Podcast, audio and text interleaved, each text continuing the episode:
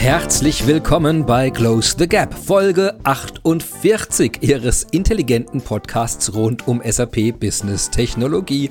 Wir werfen auch diese Woche wieder einen gewitzten Blick auf unsere Gap of the Week, also eine spannende Lücke, die viele Unternehmen kennen, aber vielleicht noch nicht wissen, wie man sie durch Business Technologie lösen kann. Das wollen und werden wir ändern. Ich spreche dazu mit ExpertInnen rund um die Welt. Es wird also spannend.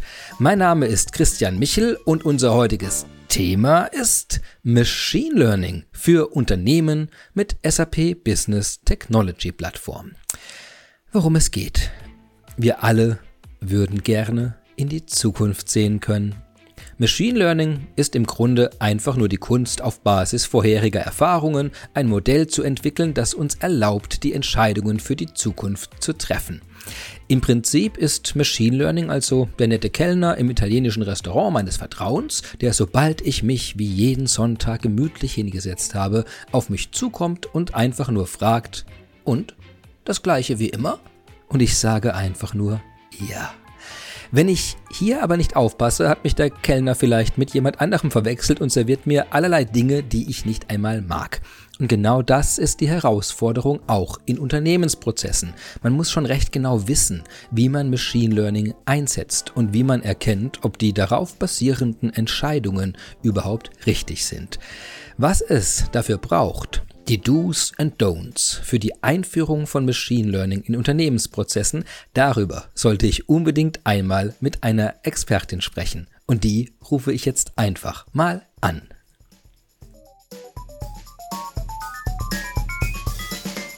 Hallo, Sarah Detzler. Hallo, Christian. Ich grüße dich und freue mich ganz besonders, dich zu diesem äh, super innovativen und tollen und spannenden Thema hier einladen zu dürfen und begrüßen zu dürfen. Und bevor wir in das Thema Machine Learning für Unternehmen tief eintauchen werden heute, ähm, wäre es fantastisch, wenn du dich kurz selbst vorstellst. Ja, danke dir. Ja, wie du schon gesagt hast, bin Sarah Detzler, ich bin Data Scientist bei SAP und ich habe ja eigentlich schon seit ich sechs Jahre alt bin, wollte ich immer Mathematik und Physik studieren habe ich dann auch gemacht und dann noch in angewandter Informatik promoviert. Und dann kam ich immer so nach und nach mehr zu dem Thema Machine Learning. Ja, als ich damals so studiert habe, hieß es irgendwie noch Computer Vision. Wir hatten andere tolle Namen dafür, aber Data Science und Machine Learning war da noch nicht so in, sage ich mal, noch nicht so gehypt wie jetzt. Und dann über die SAP kam ich dann zuerst über das Optimierungsthema und dann wirklich auch über das Machine Learning-Thema jetzt dazu. Und ja, seitdem lebe ich so den Traum, den ich schon als kleines Mädchen hatte. Ich kann nämlich durch Deutschland reisen, gut aktuell jetzt natürlich virtuell und kann den ganzen Tag über Mathematik und Machine Learning reden und die Kunden dann auch dabei unterstützen, wie sie wirklich das Beste aus ihren Daten rausholen können und ihre Machine Learning Modelle auch produktiv setzen können, um dann auch bessere Entscheidungen zu treffen und ja, ihre ganzen Geschäftsprozesse intelligenter zu machen. Fantastisch, das klingt unglaublich spannend. Da muss ich nur aufpassen, dass, dass, dass wir uns quasi nicht im, im, im Detail verlieren, weil ich doch zu neugierig auf die Bits und Bytes und die mathematischen Formeln dann werde. Aber halt, halte mich auf, falls ich da dann zu weit in die Tiefe fragen sollte und du glaubst, dass unsere Audience dann vielleicht ein bisschen abgehängt wird. Wunderbar. Ja, fangen wir doch gleich mal erstmal mit der Begriffsklärung an, sozusagen mit dem organisatorischen Teil. Äh, wir reden über Machine Learning und äh, sollten vielleicht kurz klären, wo, was das ist. Wie erklärst du denn äh, Menschen, die nicht Physik, Mathematik und Informatik studiert haben, was eigentlich Machine Learning ist?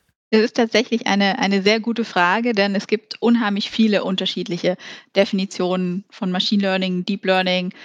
Manche Kunden diskutieren auch mit mir, sie wollen kein Predictive machen, sie wollen lieber Machine Learning machen und alles. Also es herrscht da ein unglaubliches großes Gewusel an Buzzwords, ja.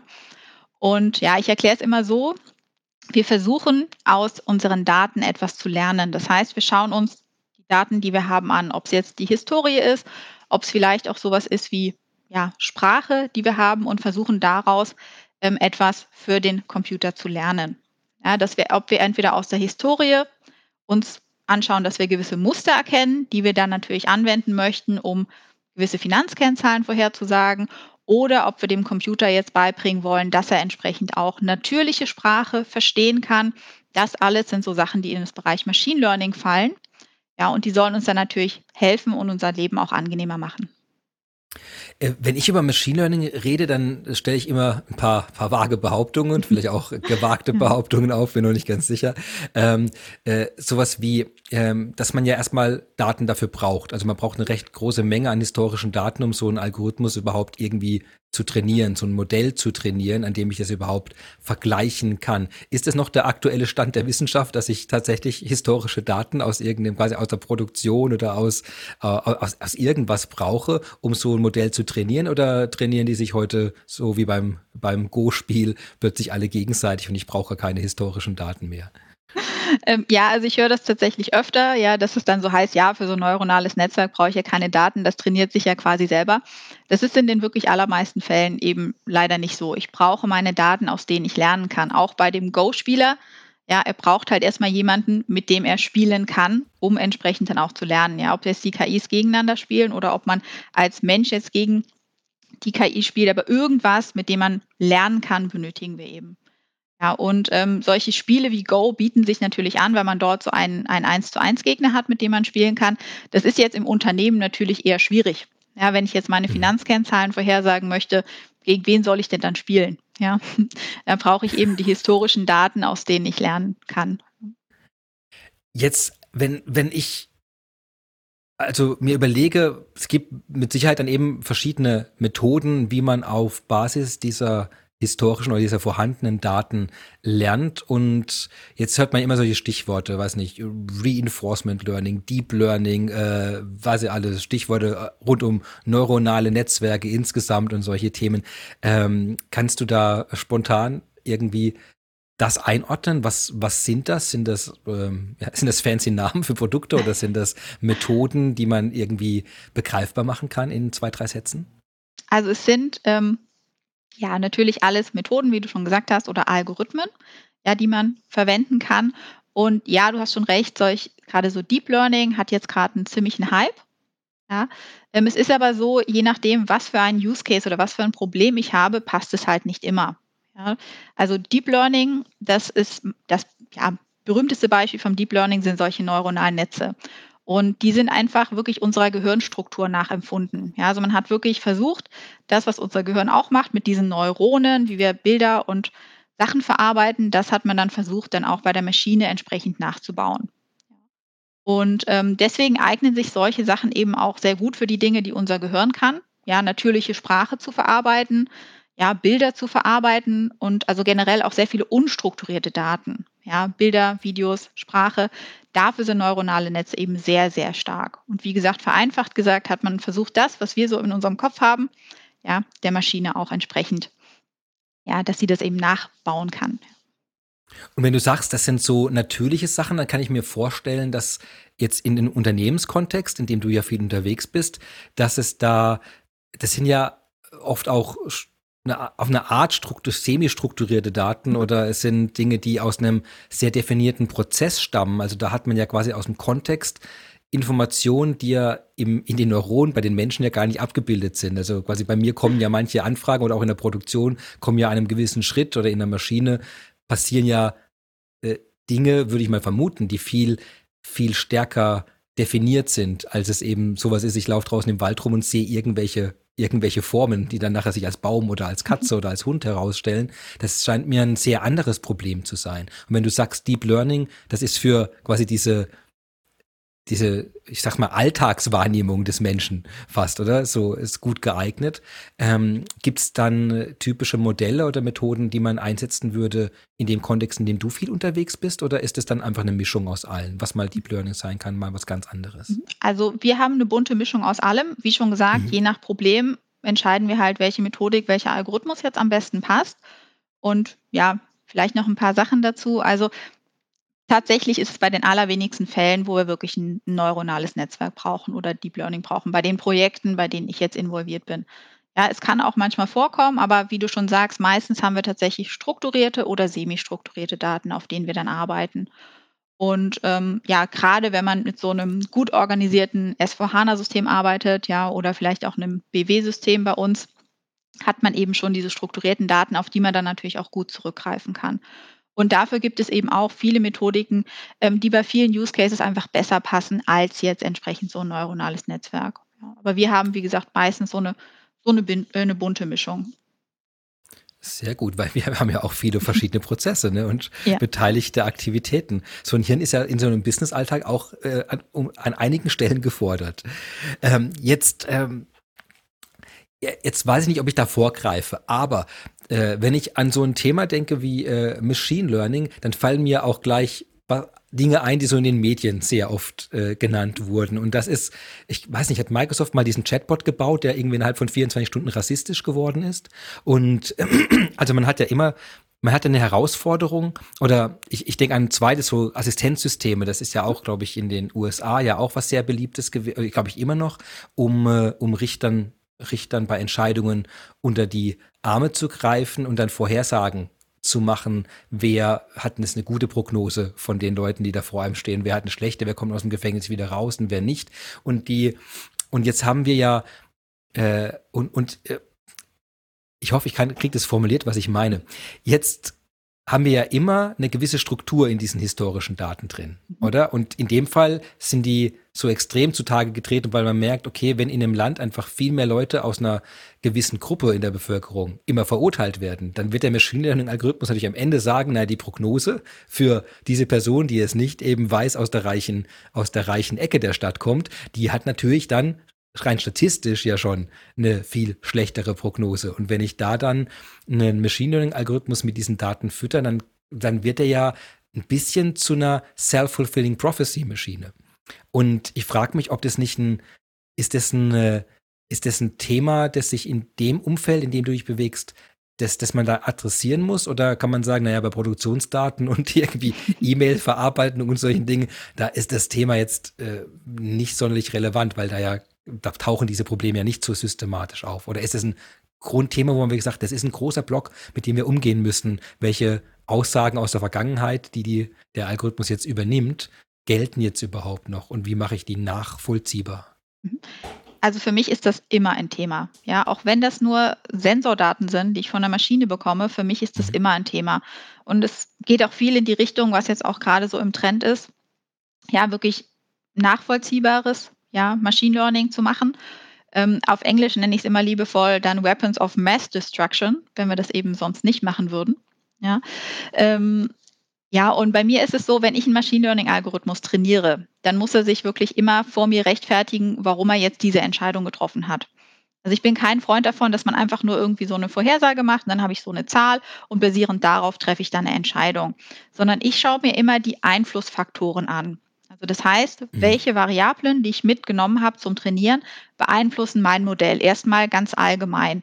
Und wenn man dann, wie du ja gesagt hast, sowas sieht wie ja, vielleicht das Geschlecht, das Alter oder eine bestimmte Ethnie oder ähnliches haben einen sehr großen Einfluss, dann heißt das für mich, wir haben in unseren Daten einen, einen gewissen Bias drin, also wir haben gewisse Vorurteile.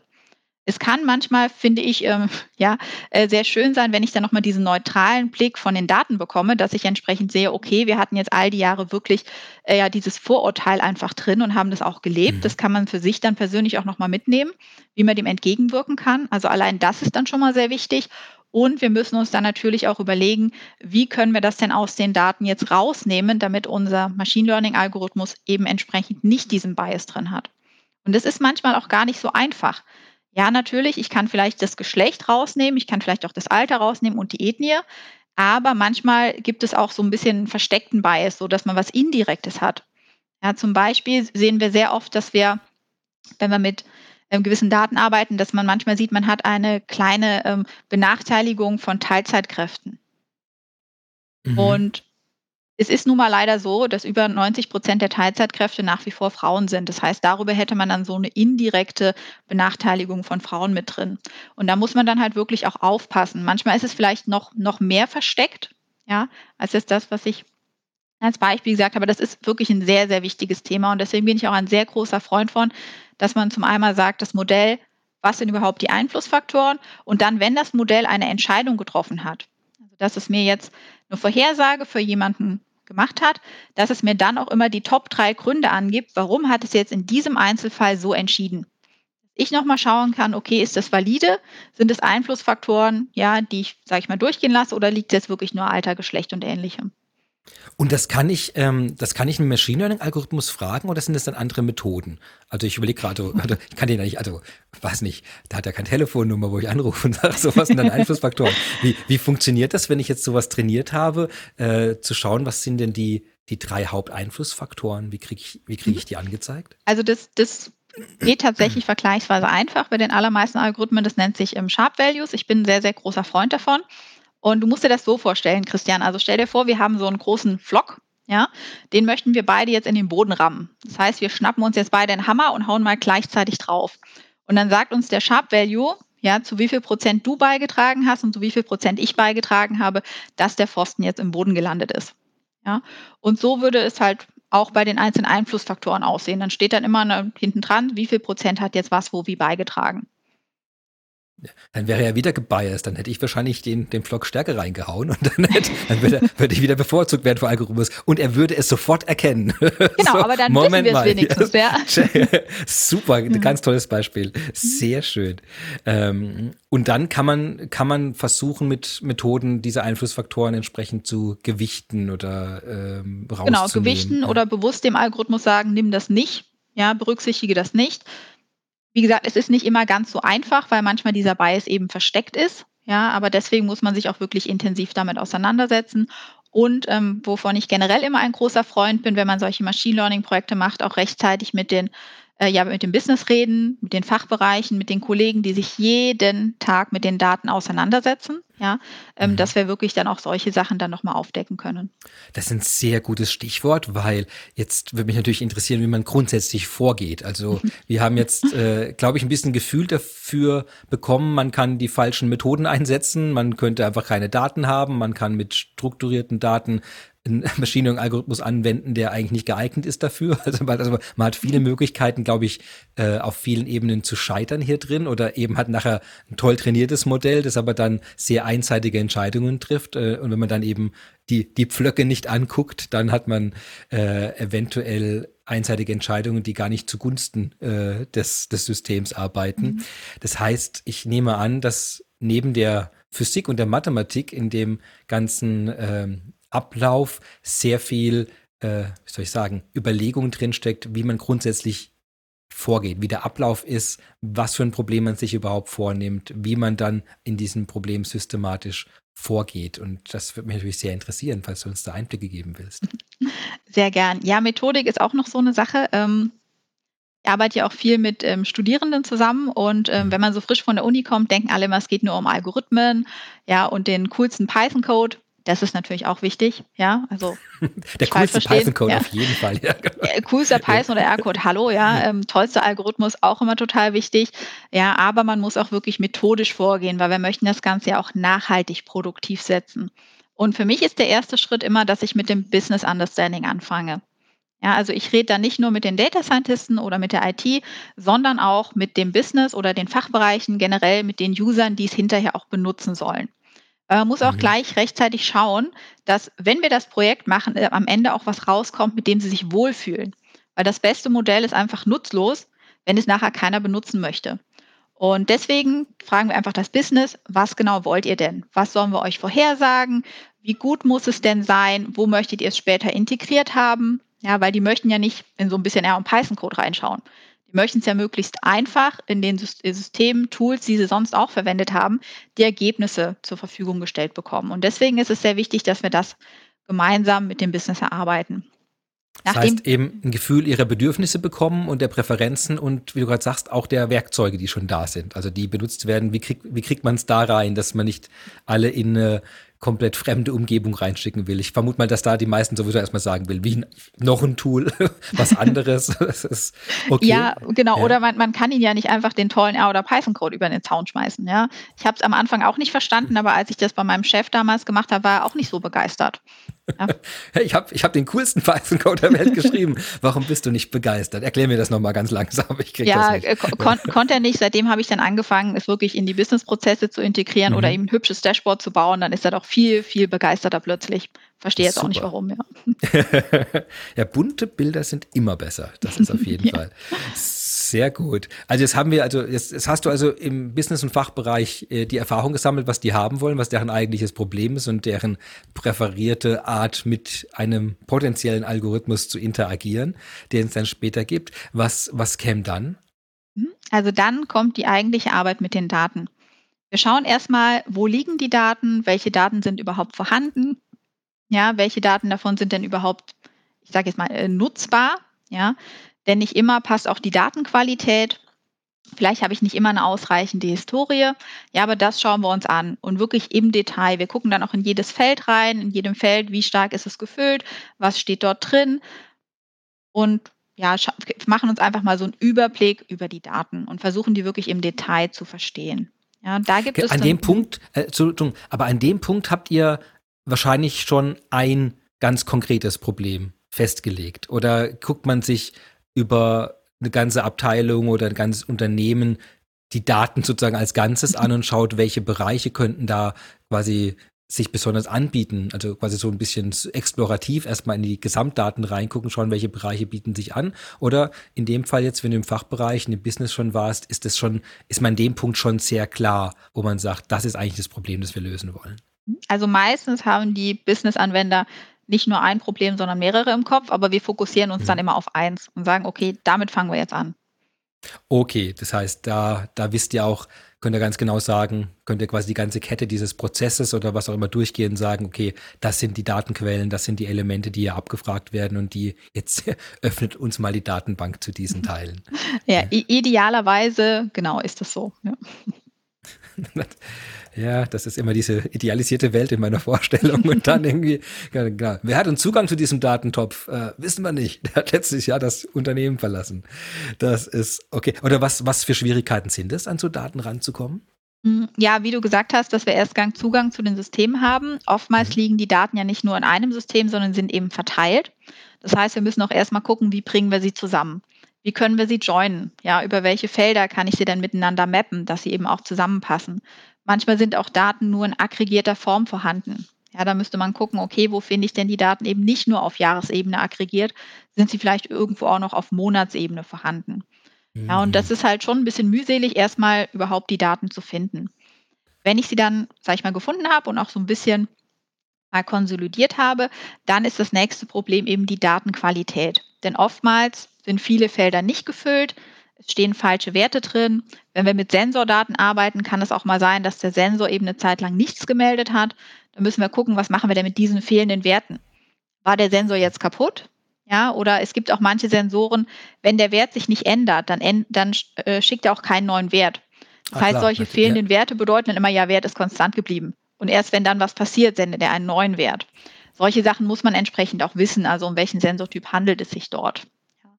Ähm, genau, das heißt, wir müssen auch generell immer schauen, was passiert denn mit den fehlenden Daten. Oder wenn wir mit Kundendaten arbeiten, wenn gewisse Kundendaten vielleicht nicht gepflegt sind. Wollte der Kunde uns diese Daten nicht mitteilen? Wurden die bei der letzten Migration von System A auf System B äh, entweder nicht mitgezogen? War die Datenqualität so schlecht? Ja, also es gibt da wirklich sehr, sehr vieles, was einfach schiefgehen kann. Und ja, ich habe eigentlich all, alles schon erlebt. Ich hatte auch mal einen Datensatz, da waren so viele über 100-Jährige drin. Ja, ich glaube, so viele haben wir in ganz Deutschland nicht. Ja, dann weiß man dann auch, okay, gut, dann war vielleicht auch ein Datenqualitätsproblem oder dass manche Kunden ja, dann. Ich, war, ja. ich, erinnere mich da, wir haben ja leider mhm. immer noch diese Corona-Pandemie und mhm. Äh, ich erinnere mich wahrscheinlich nicht mehr korrekt dran, aber es war ungefähr so, glaube ich, am Anfang, dass doch irgendwie alle in diese Listen kamen für Impfungen und für mhm. alles Mögliche und dann hat man doch irgendwie in irgendeiner App haben die doch dann auch alle als über 100-Jährige eingetragen, damit die überhaupt als, glaub, ich habe das, glaube ich, als medizinisches Personal sollte da, glaube ich, vorgezogen werden. Und da gab es irgendwie, glaube ich, in irgendeiner Umgebung keine Möglichkeit dazu am Anfang. Und dann haben sie die irgendwann alle als über 100-Jährige eingetragen, damit die automatisch sozusagen zugelassen werden zur Impfung, weil es da einfach kein Feld dafür gab, dass es spezielles Personal gibt. Am Anfang hat man es ja nur am Alter festgemacht, glaube ich.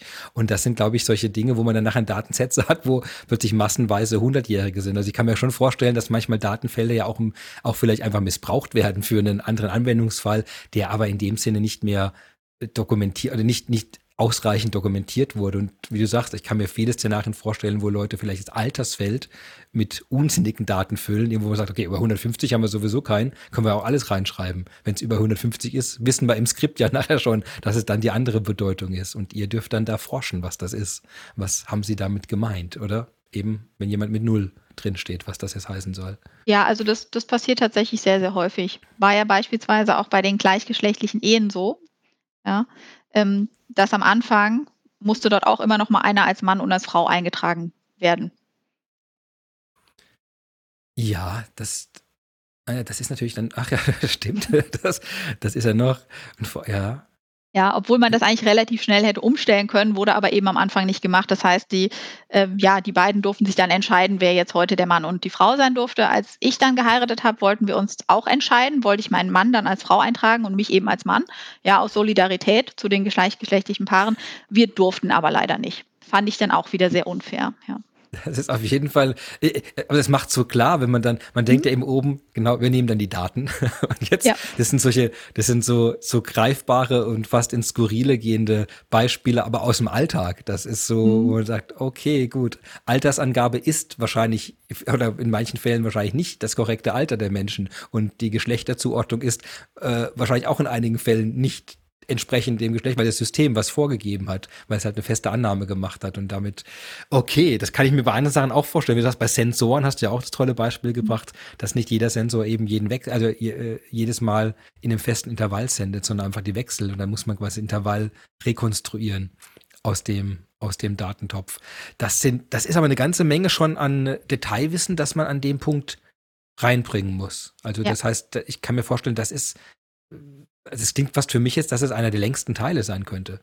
ja, ja, auf jeden Fall. Also okay. ja, dieses, dieses, ja, zum einen dieses, die Daten erstmal richtig verstehen, ist schon recht langwierig, was man auch wirklich dann auch wieder begleitend mit den wirklichen Experten zu den Daten, zu den Prozessen, auch wieder mit dem Business, mit den Fachbereichen machen muss. Ähm, und dann aber gleich auch die Daten so aufbereiten, dass man sie eben wieder nutzen kann. Also hier diese Geschlechterbereinigung, ja, dass man vielleicht das, das Alter wieder ja, vernünftig ablesen kann, dass man solche mhm. Sachen wieder rausnimmt. Wie gesagt, was mache ich mit den fehlenden Werten? Wie führe ich meine Daten zusammen? Also dieses wirkliche Datenaufbereitung, das ist, ich würde sagen, mindestens 80 Prozent meiner Arbeit. Wow, okay. Aber kann das nicht auch der Machine Learning? Also kann man nicht da. Also, ich meine, das, das schreit doch nach einem generischen Datenqualitätsaufbereitungsalgorithmus. Aber ja, so einen generischen Datenaufbereitungsalgorithmus, es ist eine schöne Fantasie. Ich glaube, den werden wir so schnell nicht haben, ja, äh, weil gerade solche Feinheiten findet er dann vielleicht doch noch nicht raus. Ähm, aber ja, wir machen das auch viel Machine Learning gestützt. Also beispielsweise, wenn es um das Alter geht, um zu gucken, ob das jetzt mhm. wirklich das Alter ist, was vorgegeben ist, kann man ja so demografische Daten mal drüberlegen um zu gucken, passt das oder eben nicht. Wir verwenden auch manchmal, um gerade solche fehlenden Werte aufzu, aufzufüllen, kann man auch wieder Machine Learning Algorithmen verwenden oder manchmal reicht auch schon eine einfache Statistik.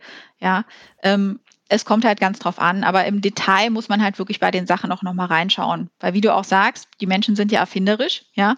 Wenn ein Feld nicht da ist, was man gerne hätte, missbraucht man vielleicht ein anderes. Und das kriegt man eben nur raus, wenn man auch wirklich den Businessprozess versteht und auch mit den Fachbereichen spricht, wie die das so ich leben. Es, ich finde es so spannend, wenn du das so mhm. erzählst, weil ich ganze Zeit äh, äh, ich drifte, merke ich, so weg von diesem Thema der des Machine Learnings hin zu dem Thema der, der Dechiffrierung, also von verschlüsselten Daten. Und ich merke jetzt, dass ihr eigentlich, äh, dass es hier eigentlich gar nicht erstmal in diesem ersten Schritt gar nicht um Datenanbindung geht, sondern um Entschlüsselung von Daten. Also weil, weil es gibt ja diese ganz, ganz einfachen Verschlüsselungsalgorithmen, wo man dann doch äh, früher die entschlüsselt hat anhand der Häufigkeit der Buchstaben, die vorkamen. Oder wo man sagt, die Verteilung von E's und A's und U's, mhm. die ist ja sehr charakteristisch für bestimmte Sprachen und Texte. Und dass man dann irgendwann die Texte sehr leicht entschlüsseln konnte, weil man einfach wusste, okay, es ist, es ist sehr wahrscheinlich deutschsprachig jetzt, mhm. dieser verschlüsselte Saal, weil einfach im Deutschen so und so viel dieser Buchstaben und wir haben irgendwie 26 Buchstaben oder so. Und dann kann man das auch wieder rückschlüsseln, warum sind so viele Zeichen da.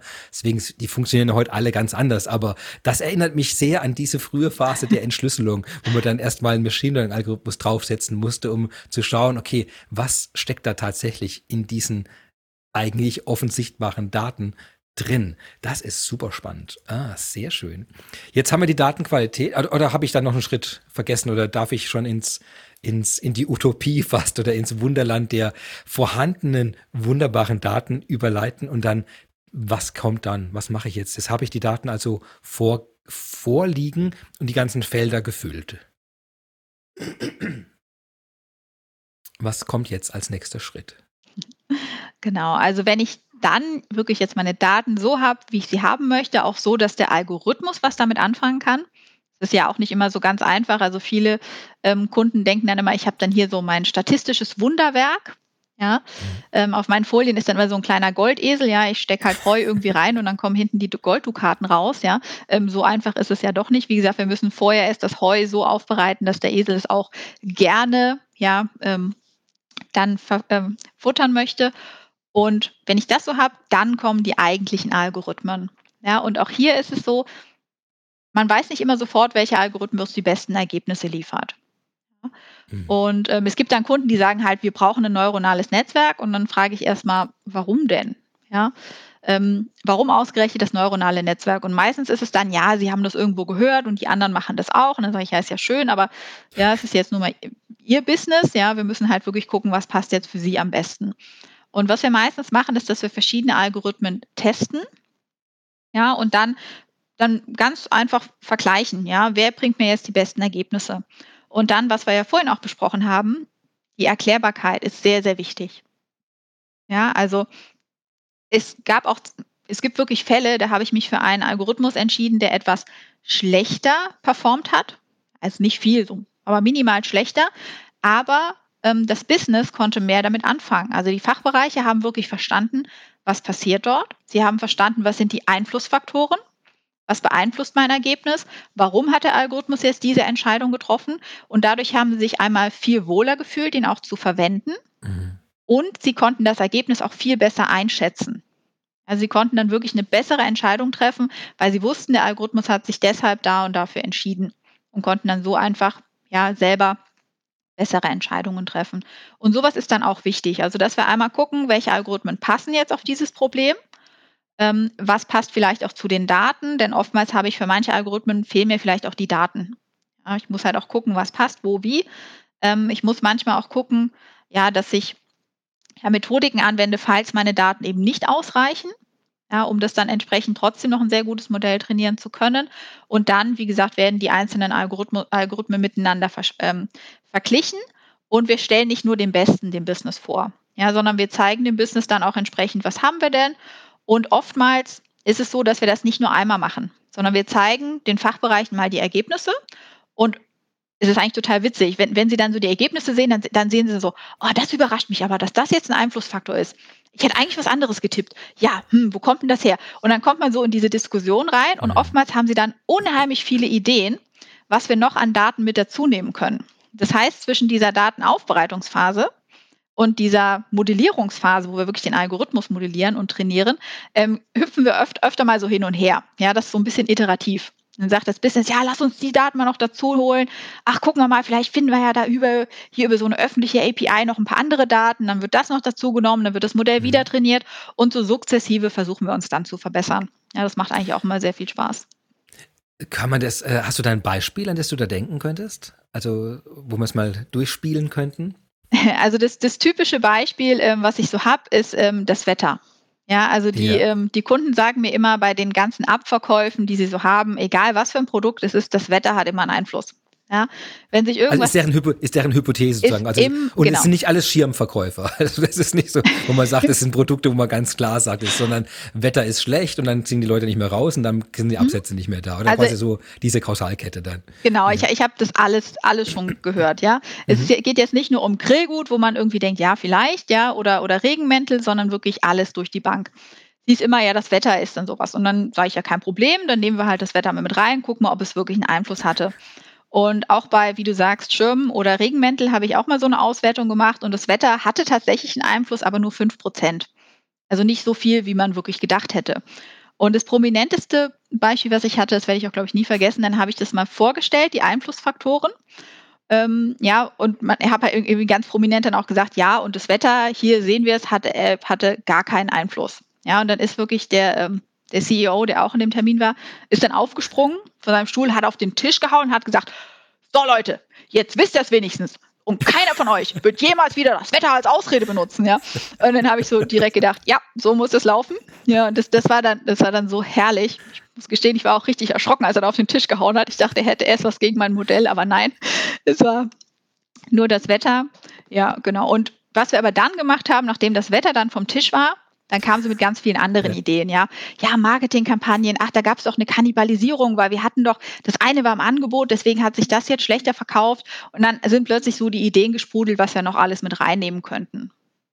Ja, ich glaube, das ist eine, eine der vielleicht der, der vielversprechendsten Teile da drin, weil, weil Menschen ja, weil wir sind ja eigentlich Hypothesenmaschinen, oder? Mhm. Wir erzeugen die ganze Zeit irgendwelche Ideen von Zusammenhängen und, und weil Menschen, da gibt's ja riesige Werke und Nobelpreise dafür, wie viele sehr vereinfachende Heuristiken wir im Alltag massenweise verwenden. Das heißt, die meisten Schlussfolgerungen von Menschen, gerade so auf, abstrakteren Themen oder äh, Einflussfaktoren in der Art, also die nicht unser Alltag sind, wie ich laufe durch den Wald und wie wahrscheinlich ist, dass ich gleich gegen den Baum laufe, da sind wir ja sehr gut. Aber bei solchen anderen Zusammenhängen, das sind, das sind Menschen ja eigentlich ziemlich wild am Theoretisieren. Und mhm. ich, ich finde es äh, extrem äh, spannend, wenn man wenn man diese, diese Annahmen dann, wie du sagst, durch auch vielleicht dann nachher durch Hauen auf den Tisch, äh, auf Basis dieser Daten endlich mal, äh, mal abräumen kann. Und ich glaube, da da kann ich mir unglaublich viele Szenarien vorstellen, wo, wo ganze Teams eigentlich aufgehalten werden davon, weil sie seit Jahren eigentlich in diesen Hypothesen feststecken. Genau, es ist das Wetter, ah, konnte ja nicht sein wegen Wetter. Und nachher ist es eigentlich die Marketingkampagne gewesen die mhm. ganze Zeit, was sie eigentlich in der Hand haben, oder wo man alles dran mhm. drehen kann. Am Wetter kann man zu wenig drehen, aber an der Kampagne kann man alles verändern. Und dann, ich glaube, es gibt einem wahnsinnig viel Einflussmöglichkeiten wieder zurück, wenn da jemand steht wie du, der dann einfach zeigt, das sind die Einflussfaktoren und das sind sie nicht. Und jetzt ja. äh, gehen wir mal weiter. Das finde ich super, super schön. Jetzt haben wir, genau, also, du hast den Goldesel also dort aufgestellt. Alle haben entdeckt, dass sie da erstmal was reinstecken müssen, dass hinten auch wieder äh, Gold rausfällt. Ähm, und ihr konntet sogar sagen, was man da reinstecken muss vorne, um hinten Gold rauszukriegen, sozusagen. Ich, ich glaube, die Metapher, die funktioniert für mich schwierig mit dem Esel. Aber ich, ist ein tolles Bild, aber schwer für mich weiter zu verwenden, wenn ich zum nächsten Schritt kommen will. Was macht, es hat, es hat man also trainiert. Du hast gesagt, wir haben es gemerkt, Wettervorhersage ist es nicht. Und jetzt will, wollen die wahrscheinlich Jetzt haben die sich entschieden, oder? Für eine der Algorithmen, du hast ja gesagt, ähm, wir wollen da, glaube ich, auch gar nicht in die algorithmischen Details dann jetzt erstmal reingehen, aber wir haben jetzt verschiedene Möglichkeiten, verschiedene Eigenschaften davon. Manche, bei manchen kann ich die Einflussfaktoren sehr gut differenzieren, bei anderen kann ich es weniger gut differenzieren. Manche sind für die Art der Daten gut geeignet, manche sind schlecht geeignet, je nachdem, wie vollständig oder welchen Typ die Daten haben, vermute ich mal. Und, und jetzt wäre der nächste Schritt, so wie ich vermute, dass man jetzt diese Vorhersage oder Entscheidungsfunktion einbaut in, de, in deren Werkzeug, oder? Sind, oder fehlt da noch ein Schritt? Fast. Ja. Fast. Du hast noch die Evaluation vergessen.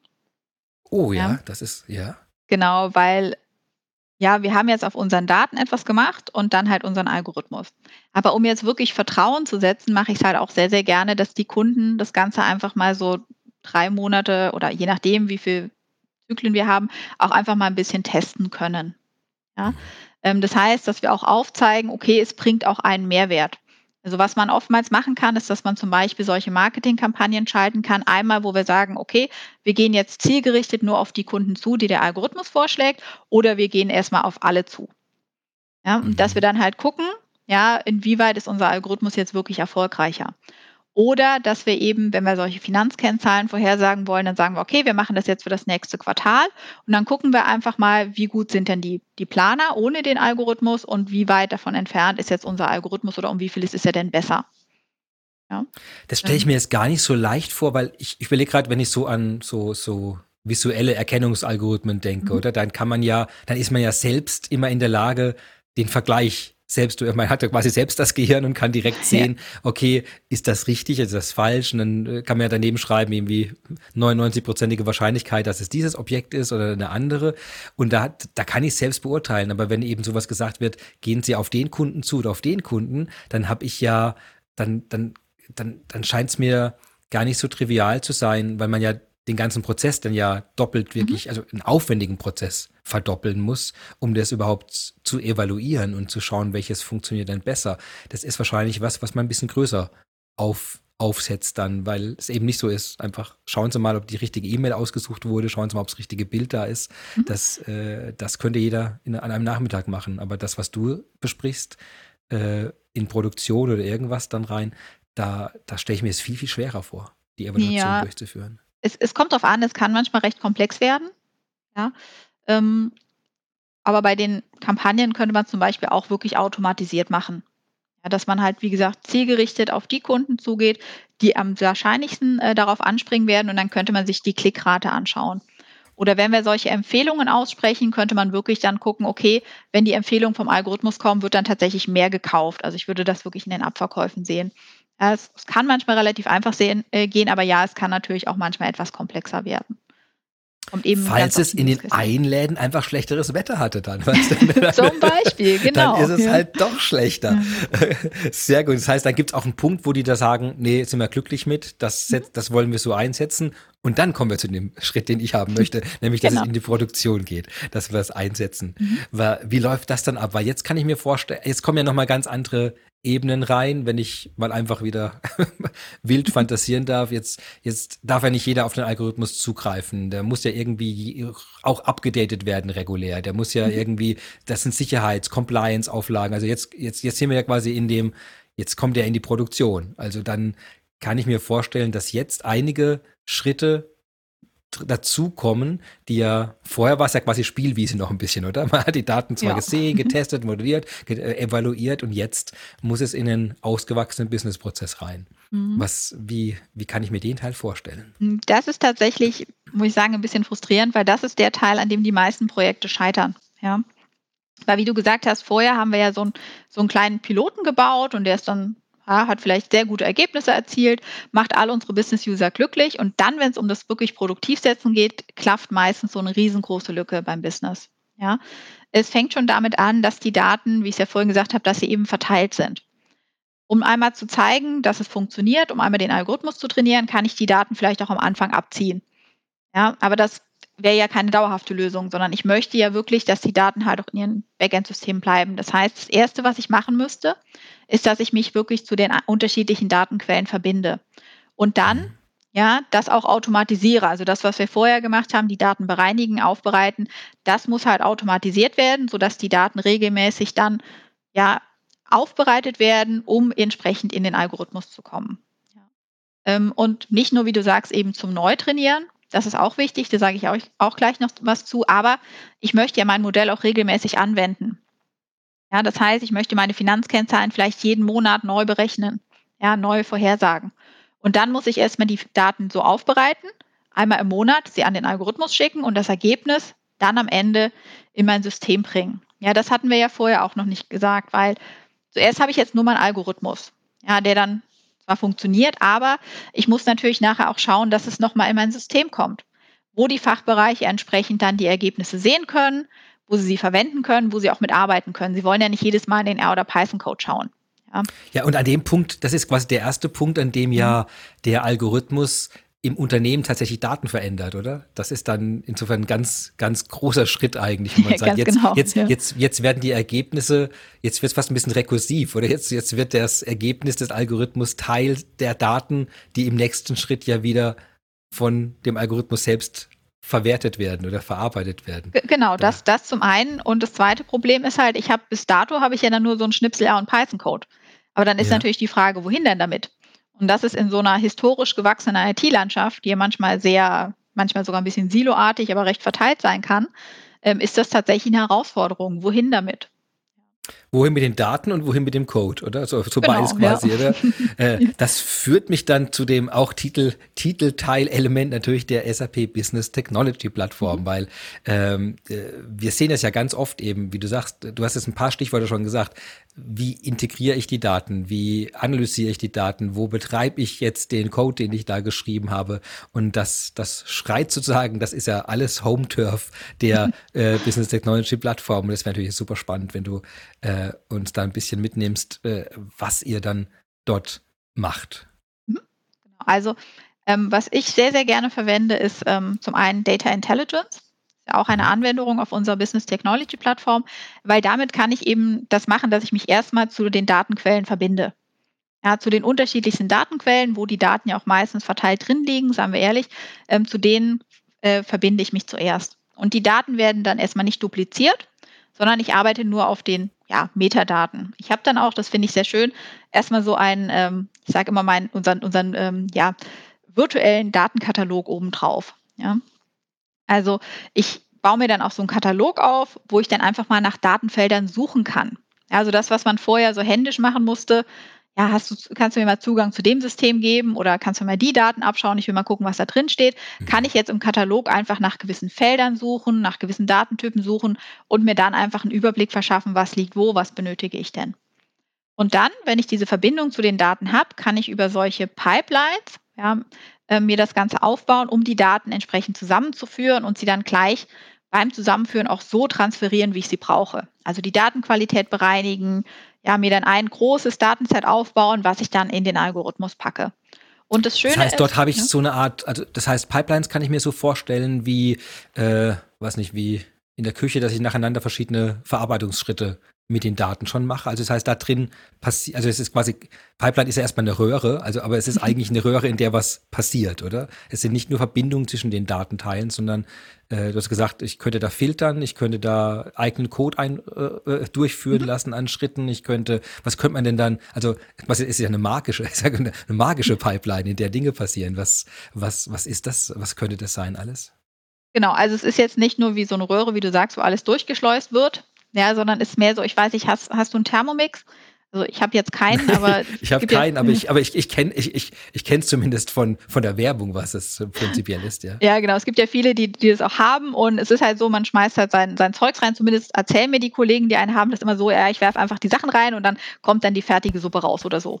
Mhm. Ja. Und hier ist es dann auch so ein bisschen. Ich baue mir halt einmal die Pipeline auf, sage der Pipeline immer, was sie tun soll, wo, wo sie jetzt welche Daten herziehen will, soll, äh, wie sie sie aufbereiten soll und packt mir dann hier meine fertige ja, mein fertiges Menü dann quasi direkt schon schön auf den Teller serviert. Ja.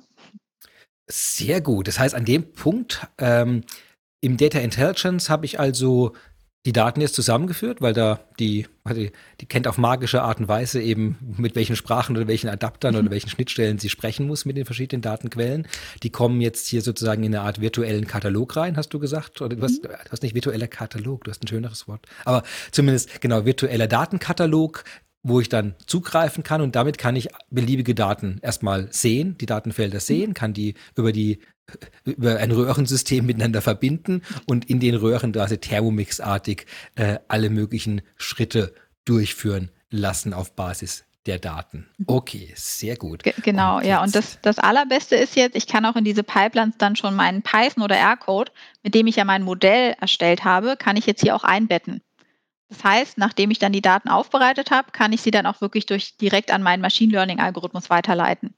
Ja, und dann muss ich mir nicht mehr überlegen, wohin jetzt mit meinem R-Server oder ja, wohin jetzt mit dem Python äh, den ich da geschrieben habe, sondern ich kann es wirklich direkt in meine Pipeline integrieren und das ist halt wirklich sehr sehr angenehm.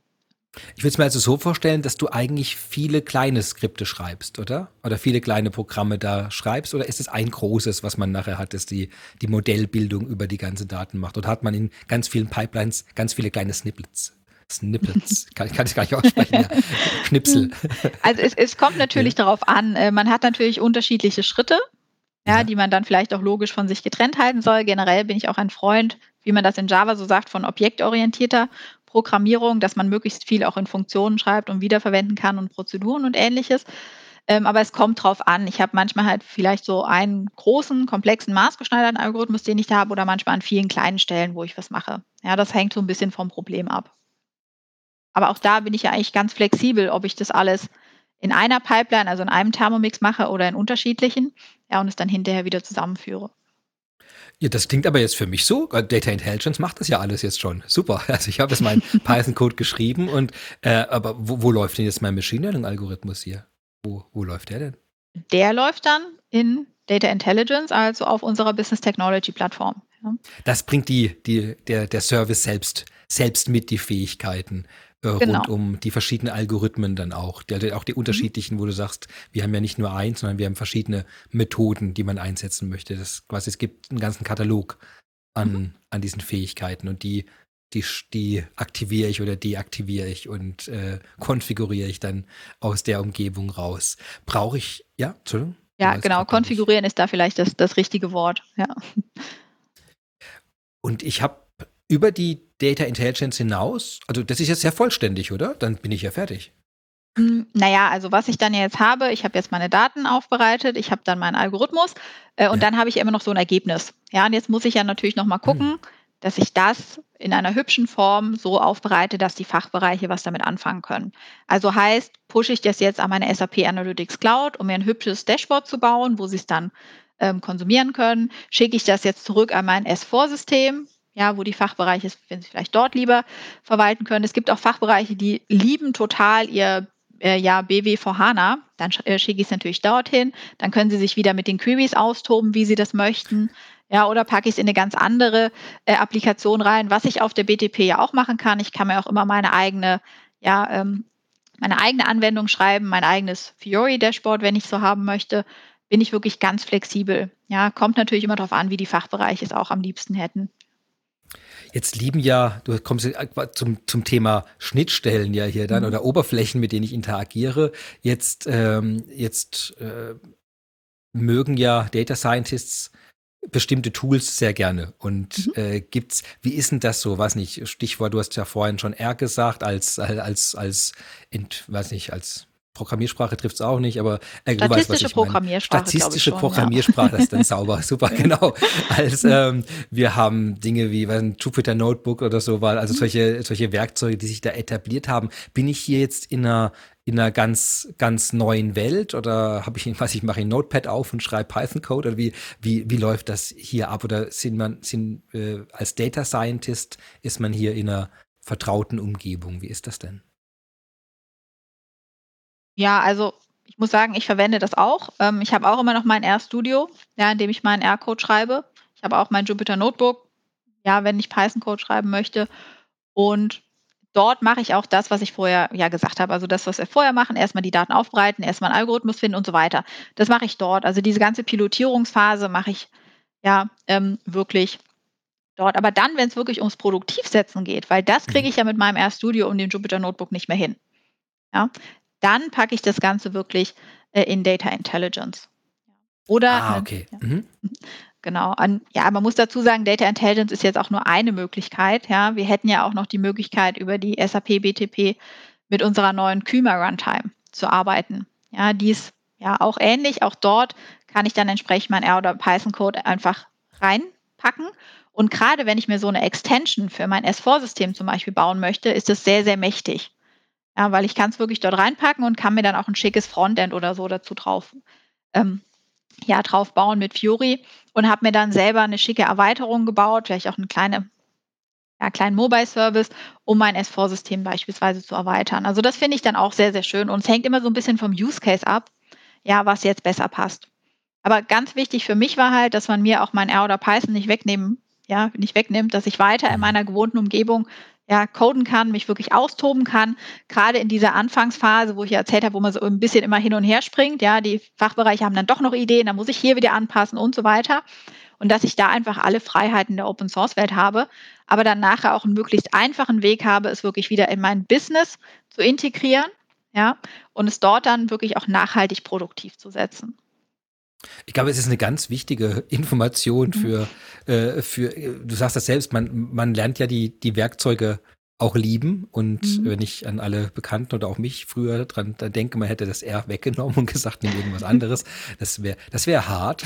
das wäre hart bis, zu, bis, zum, bis zum inneren Kündigen sozusagen dann. Also die, die Option geht da recht weit. Und deswegen ist es, glaube ich, sehr, sehr wichtig, dass man so weit kommt mit genau diesen Werkzeugen, aber danach äh, diesen Über, diese Übergabe hat zu mhm. den Werkzeugen, die aber dann, du hast ja vorhin auch, auch für mich sehr nachvollziehbar gesagt, die in die Produktion setzen ist dann fast der kritischste Schritt nachher, ja. wo viele mhm. Projekte, du hast ja sogar 80 Prozent vorhin gesagt, scheitern.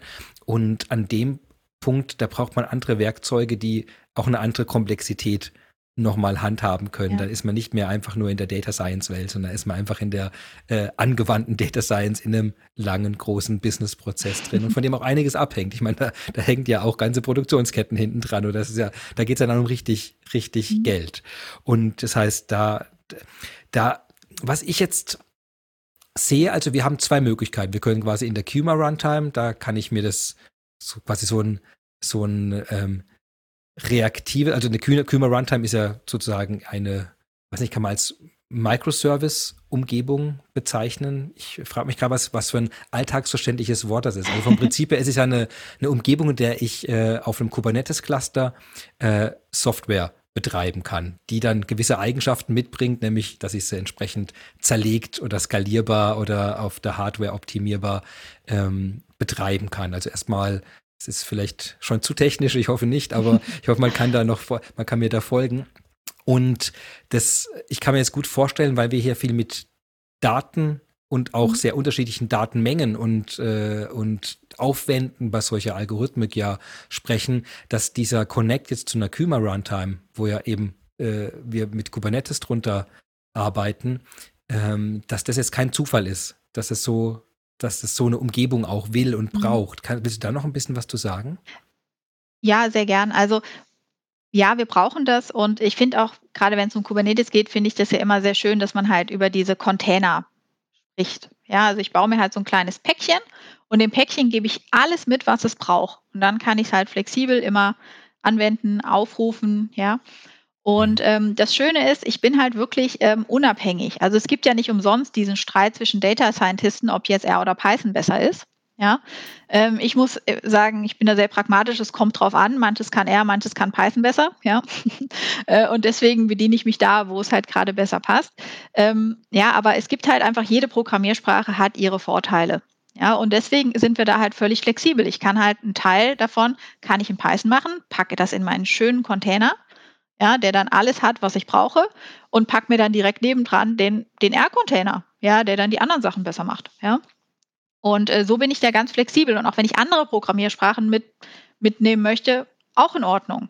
Also ich finde es dann auch sehr angenehm, wenn man dann mit ähm, ja, vielleicht auch so ein paar Fiori- oder ABAP-Entwicklern arbeiten möchte, weil jeder kann halt auch seine eigene Programmiersprache mitbringen. Ja, jeder ist vielleicht noch in seiner Welt so, ähm, die er gerne hätte, aber wir bringen hier alles wirklich zusammen, um es dann auch schön, ja, die einzelnen Container zusammenzubringen. Es ist ein spannendes Thema, weil ich habe das manchmal, weil wir und andere ja auch haben verschiedene Runtimes, also Laufzeitumgebungen mhm. für den Betrieb von Software mhm. äh, auf der Plattform anbieten. Und äh, das ist auch oft äh, es wird oft verkannt eben, dass es einfach unterschiedliche Programmierstile gibt und verschiedene Sprachen mit verschiedenen Eigenschaften und das hat natürlich technische Abhängigkeiten, die sich davon mhm. ableiten lassen. Deswegen kann natürlich eine Runtime erstmal nicht automatisch alles, was die anderen ja. auch können. Das, und, und, und dass es auch gar nicht das Ziel ist, dass alles in einem gemacht wird. Du hast gerade mit R und Python ja so schön auch mhm. illustriert, wo man sagen muss, nein, es, es, es geht eben darum, dass man das passende Werkzeug zur Verfügung gestellt bekommt. Und wir wollen uns heute eigentlich mehr darum immer kümmern, dass man die kombinieren kann. Das ist mhm. eigentlich viel mehr die Aufgabe, dass R und Python einsetzbar sind. Dass ja. ich eben sagen kann, okay, ich möchte was auf Cloud Foundry schreiben, ich möchte was in der ABAP Runtime schreiben oder ich möchte was in der Kuma Runtime schreiben und ich kann damit über die Schnittstellen trotzdem auf den Datentopf zugreifen und den Algorithmus äh, aktivieren oder vielleicht sogar trainieren aus der, aus der, aus dem Code heraus. Und ich glaube, dass diese, diese, diese Mischung, das ist immer wieder ein wichtiges Thema, das bewusst zu machen, dass das ein riesen Vorteil ist. Ja. Dass es nicht heißt, wenn man eins nur hätte, wäre das nicht besser, sondern es wäre eigentlich die schlechtere Welt. Wir, wir gucken natürlich jetzt immer mehr dazu, dass es ähm, auch der Tech hat jetzt war auch ein Thema, die Unified Runtime, mhm. dass man guckt, dass man von einem Punkt zwar an alles drankommt, dass das also ja. schon oft trotzdem ein Ziel ist, sowas zu ermöglichen, dass das aber dadurch ja nicht die anderen Sachen äh, ablöst oder überflüssig macht, sondern dass es eben die Kombination trotz allem äh, eine ganz große Kraft gibt auf so einer mhm. Plattform. Deswegen will man ja auch so eine Plattform, wo die Teile aufeinander abgestimmt, aber auch die Vielfalt ermöglichen. Jetzt hattest du, und ich weiß nicht, ob du da noch was zu sagen willst, wir, äh, wir haben vorhin ganz kurz über, äh, über Produktionsvorhersage gesprochen. Mhm. Und war das jetzt ein, ein Projekt, äh, wo diese diese ganzen Schritte so abgelaufen sind, wie du es gerade beschrieben hast oder eins, wo du sagen kannst, da, da hat man genau gesehen, Datenqualität, also Datenintegration, Datenqualität und dann haben wir das Produkt tief gesetzt. Ich weiß gar nicht, wie weit es ging. Also es wäre spannend, nochmal an einem Beispiel äh, nochmal zu hören, wie, äh, wie, wie ihr da vorgegangen seid. Mhm. Ja, also wenn wir vielleicht jetzt über diese ähm, ja, Produktionsdaten sprechen, also prinzipiell, ich versuche immer all meine Projekte nach diesem, nach diesem Schema durchzuführen. Mhm. Ja, und ich möchte natürlich auch, dass alles wirklich vernünftig und nachhaltig produktiv gesetzt wird. Ja. Ähm, aber bei dem Beispiel mit der Produktion, da war es jetzt zum Beispiel so, ähm, wie bei so vielen ja, solcher Use Cases, der Kunde wollte eine Vorhersage machen über die Qualität, äh, also über die Qualität seiner Produkte. Und ähm, ja, hier haben wir halt sehr oft das Problem, äh, zum Glück natürlich, wird nicht so oft schlechte Qualität produziert. Ja, den ersten Datensatz, den der Kunde mir zum Beispiel geschickt hat, da war irgendwie zweimal war schlechte Qualität produziert worden. Habe ich gemeint, das ist ja jetzt natürlich sehr, sehr schön für euch, ja. Für den Algorithmus ist jetzt aber erstmal blöd. Ja, wie sollen wir denn da Muster drin finden? Ja, ähm, das heißt, also, nur, also ihr, werdet nur ein Muster drin finden, nämlich es ist höchst unwahrscheinlich, dass das nächste produzierte genau. Einheit, dass die kaputt ist. Das ist, das ist halt, dann wisst ihr das schon vorher. Genau. Ja. ja. das heißt, wir mussten da halt gucken, okay, wo finden wir denn noch mehr Daten? Ja, wo haben wir denn was, wo öfter was kaputt gegangen ist und ähnliches. Und genau, da mussten wir erstmal gucken, wo sind ja noch mehr historische Daten, sind auch noch einen Schritt zurückgegangen. Aber nach wie vor war es eben so, dass wir ein sehr, ähm, das heißt im Data Science immer so ein sehr unausgeglichenes Datenset hatten wo mhm. sehr, sehr selten einfach was kaputt gegangen ist. Das heißt, wir mussten uns halt überlegen, okay, wie können wir damit umgehen? Und ein typisches Beispiel für solche unausgeglichenen Datensets ist, dass man so, es nennt sich immer Over- oder Undersampling, ja, macht. Das heißt, ich nehme mein, meine Daten vielleicht, also manche Sachen aus meinen Daten nehme ich mehrfach rein. Also wenn was kaputt gegangen ist, nehme ich das mehrfach in mein Datenset rein, um so halt diese kritische Masse entsprechend einfach zu bekommen. Ja. Ähm, das kann manchmal sehr, sehr hilfreich sein. Man muss allerdings dann auch hier wieder aufpassen, dass man einen Algorithmus nimmt, der halt auch darauf passt, dass ich eben nicht in so ein übertrainiertes Modell reingehe. Also sprich, wir hätten vielleicht ein Modell, das auf den Daten, die ich jetzt habe, sehr, sehr gut performt. Aber wenn ich dann neue Daten reinbekomme in der nächsten Woche von einer anderen Produktion, ja, ähm, habe ich entsprechend ein sehr, sehr schlechtes Modell. Das möchte ich natürlich auch nicht, weil ich möchte es ja auf meine zukünftigen Daten anwenden und ich möchte ja, mhm. dass es dort dann auch ähm, sehr, sehr gut funktioniert. Und das sind dann so die typischen Herausforderungen, die ich dort habe. Also das heißt, wir mussten erstmal gucken, wie kriegen wir die kritische Masse an Fällen, ja, wo schlechte Qualität produziert wurde. Dann mussten wir gucken, wo kriege ich die ganzen Sensordaten her. Ja, die Sensordaten sind ja erstmal semi-strukturiert, das heißt, ich musste sie auch strukturieren, musste dann gewisse Kennzahlen davon ableiten heißt dann immer so schön Feature Engineering, ja. Was war so das Maximum, zum Beispiel beim Temperatursensor? Was war die maximale Temperatur? Was war die minimale Temperatur? Mhm. Was war vielleicht die Differenz? Was war der Durchschnitt? All das kann so ein bisschen Einfluss haben auf mein Modell. Ja, äh, und das haben wir dann erstmal reingepackt. Also wir hatten richtig viele Sensordaten und alles, was wir daraus abgeleitet haben. Und dann müssen wir gucken, welche Sachen davon haben denn einen Einfluss. Ja, und da mussten wir halt wirklich gucken, dass der Algorithmus halt damit klarkommt. Also erstmal aus diesen, dieser Unzahl an Zusatzfaktoren, die wir jetzt haben, dann wirklich die rauszusuchen, die einen Einfluss haben. Das war das Erste, was wir gemacht haben. Dann mussten wir gucken, ist es jetzt wirklich auch ein Algorithmus, der mit diesem Oversampling, was wir dann gemacht haben, wo ich vorhin gesagt habe, dass wir unsere Fälle, wo etwas kaputt gegangen war, mehrfach in den Daten drin hatten, der damit klarkommt, ein sehr robustes Modell erstellt, also dass er dann wirklich auf den neuen ungesehenen Daten genauso gut performt wie auf denen, die wir jetzt zum Trainieren verwendet haben. Und nachdem wir das alles erfüllt hatten, ja, sind wir dann natürlich auch zum Business gegangen, ja, damit die ja, Kollegen, die auch damit arbeiten müssen, also die Qualitätsprüfer, dass sie dann entsprechend auch sagen, ja, okay, das ist ein Modell, ich verstehe, was da passiert. Ich verstehe auch, warum er mir jetzt sagt, dass dieses Produkt jetzt aus, ja, aussortiert wurde und dass ich da nochmal drauf schauen soll. Und dass wir dann halt wirklich sagen konnten, okay, ja, die äh, Anwender möchten das jetzt gerne verwenden und dass wir es dann entsprechend dann auch wirklich dort produktiv setzen können. Ja. Ah, ich merke gerade, äh, ich habe es bisher gar nicht so sauber unterschieden bei mir, ob es sozusagen eine Wahrscheinlichkeitsvorhersage ist, das ist wahrscheinlich mhm. ein kaputtes äh, Produkt, oder ob es äh, quasi eine Erkennung ist, wenn man ein Produkt schon da hat, dann zu mhm. sehen, dass es kaputt ist, weil, weil ich ähm, ich habe es gerade gesagt, ja, es ist nachvollziehbar für die Leute. Das heißt, in dem Fall war die Nachvollziehbarkeit aber nichts Sichtbares, oder? Das war einfach dann, ich verstehe, warum dieses diese Einheit als kaputt eingestuft wurde? Oder war das tatsächlich dann, oh ja, ich sehe, das ist kaputt? Hm, also es war, es war, es war eine Mischung aus beiden. Ja, hoffentlich haben sie dann nach, im Nachgang auch gesehen, warum es kaputt ist. Ja, mhm. äh, aber wenn sie jetzt zum Beispiel sehen, okay, der Temperaturgradient war vielleicht zu hoch. Ja, oder manchmal sieht man dann auch, ähm, okay, ein Einflussfaktor war jetzt, kann auch manchmal passieren, man hat oft Bohrköpfe die dann irgendwo eine Bohrung machen in dem Material. Mhm. Und ähm, dann war vielleicht ein Einflussfaktor, der Bohrkopf wurde jetzt seit einer halben Stunde nicht mehr gewechselt. Ja, dann konnten sie zum einen sagen, ah, okay, vielleicht lag es halt darum, vielleicht hätten wir den Bohrkopf früher wechseln müssen oder ähnliches. Ja, ähm, du siehst, das sind dann gleich nochmal so Anknüpfungspunkte über weitere andere Projekte, die man machen kann. Ja, zum Beispiel vorhersagen, wann ist die optimale Zeit, den Bohrkopf zu wechseln oder ähnliches. Ja, ähm, aber dass man halt wirklich solche nachvollziehbaren Sachen halt auch hat. Ja, sehr gut, das ist greifbar. Wahrscheinlich wäre die Antwort wieder gewesen, es lag am Wetter. Also dann, genau, ja, oder, oder ja, die Luftfeuchtigkeit, ja, die Luftfeuchtigkeit in der Halle war schuld, ja. das ist eine Variation von es war das Wetter, oder? Das war genau. Luftfeuchtigkeit. Ja. Elektrostatik in der Luft. Das wunderbar. Du, vielen Dank. Das, das hat mir einen, einen, einen tollen Einblick gegeben, äh, wie du im Alltag äh, dich quasi durch die, durch die Datenberge hier arbeitest, um danach wirklich einen, äh, einen, einen tollen Business Business Case hier auch zu, zu bauen für die Unternehmen, wo sie einen richtigen Mehrwert haben durch, durch eine Algorithmik hinten dran, die, die hoffentlich das Leben von vielen Menschen auch besser macht. Aber ich glaube, in dem Fall, in die, bei, dem, bei dem Ansatz hier, da stellt sich die Frage nicht. Das ist auf jeden Fall eine tolle Unterstützung. Damit kämen wir schon zu unserem letzten Teil, der heißt äh, Famous Last Words. Also sollte ich eine Frage nicht gestellt haben, die ich hätte stellen sollen, oder irgendein Aspekt, den du gerne noch erwähnen willst, äh, gibt es einen Workshop, irgendeine Veranstaltung, die du vielleicht noch erwähnen möchtest, dann äh, wäre das jetzt deine Gelegenheit.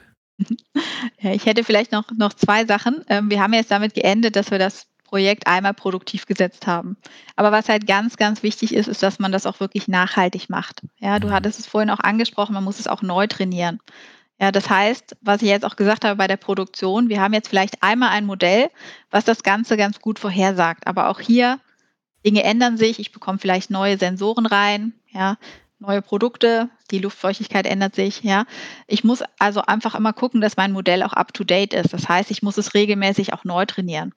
Und ja, was man machen könnte, man könnte dann jedes Mal den Data Scientisten anrufen, guck nochmal in den Python-Code rein, trainiere mal nochmal neu, prüf mal bitte, ob es halt auch wirklich äh, noch passt. Oder man versucht das Ganze auch wirklich an die IT abzugeben. Und ich bin dann eigentlich viel größerer Freund davon, dass man das wirklich auch dann an die IT übergibt. Weil ich habe ja als Data Scientist habe ich ja nicht nur ein Projekt, ich habe tatsächlich sehr, sehr viele. Und wenn mhm. ich wirklich jedes Mal mich um das auch neu trainieren kümmern müsste, würde ich eigentlich nichts mehr anderes machen den ganzen Tag das kann auch so ein bisschen frustrierend sein, weil man möchte ja auch an den neuen, coolen Projekten weiterarbeiten. Wie ich ja gerade gesagt habe, wenn dann sowas rauskommt wie, oh, es lag vielleicht am Bohrkopf, dann denke ich mir gleich, boah, cool, Anschlussprojekt. Ne? Jetzt sagen wir vorher, wann die Bohrköpfe gewechselt werden. Und dann möchte ich natürlich nicht nur das alte Projekt fördern, sondern mich jetzt dann einmal auf die Bohrköpfe fokussieren. Und deswegen ist es auch echt wichtig, dass man sich überlegt, wie kann ich auch das automatisieren, dass ich mein Modell regelmäßig prüfe, ist es denn noch gut genug und dann auch entsprechend neu trainiere. Also mit Data Intelligence würde man das dann über so eine ja, Testpipeline machen, die dann einmal im Monat testet, wie gut ist mein Modell noch. Und wenn es dann etwas schlechter ist, vielleicht drei Prozent schlechter als mein Anfangsmodell, sage ich dann, oh, jetzt wird aber neu trainiert. Und damit kann ich das sehr, sehr schön automatisieren, ja, um es dann auch wirklich nachhaltig produktiv zu setzen. Genau, das, das wäre mir noch wichtig, dass es vielleicht auch jeder mitnimmt ja, dass man da auch wirklich dran denken sollte, wenn man das Ganze in Produktion nimmt. Das bin ich froh, dass es diesen Teil gibt. Da hätte ich beinahe die wichtigste Frage nicht mehr gestellt. Die der Nachhaltigkeit für, für die Projekte, wenn man sie eingebaut hat. Super. Kann man dich noch oder darf man dich irgendwie kontaktieren, falls du, falls man sagt, oh ja, genau, hier, wir haben genau das Problem. Wir. Aber klar doch. Ja, also entweder über LinkedIn kann man mich finden. Mhm. Ich bin auch bei der SAP Community aktiv. Ja, ähm, ich schreibe auch ab und zu so ein paar Blogposts. Ja, falls es jemand interessiert, gerne da auch mal reinschauen. Und du hattest es ja vorhin angesprochen, auch mit den Veranstaltungen. Ich veranstalte auch regelmäßig Hackathons. Ja. Falls jemand Lust hat, würde ich mich auch freuen, wenn ihr euch da anmeldet. Wir haben auch schon viele, viele in der Planung für nächstes Jahr. Wunderbar. Die Links finden sich wie immer alle hier unten in den Show Notes. Wahnsinn. Toll. Hat sehr viel Spaß gemacht und ich freue mich, dass du uns so, so lebhaft und äh, aus dem echten Leben sozusagen Einblick gegeben hast, wie man Machine Learning in Unternehmensprozesse hineintragen kann und äh, hat mir sehr viel Freude gemacht und äh, ja, vielen Dank und hoffentlich bis bald. Gerne, gerne, Christian. Ich hoffe auch bis bald. Ciao. Tschüss. Ja, unsere Reise durch Machine Learning mit SAP auf der SAP Business Technology Plattform ist für heute schon zu Ende. Vielen Dank, dass Sie auch heute wieder dabei waren und herzlichen Dank natürlich auch an meine Gästin, Sarah Detzler, Competence Lead Data Science and Machine Learning Customer Advisory Germany. Ja, spannende Einblicke in die Welt der intelligenten Businessprozesse. Ich hoffe, es hat Ihnen so viel Spaß gemacht wie mir und ich freue mich aufs nächste Mal. Bis dann, Ihr Christian Michel.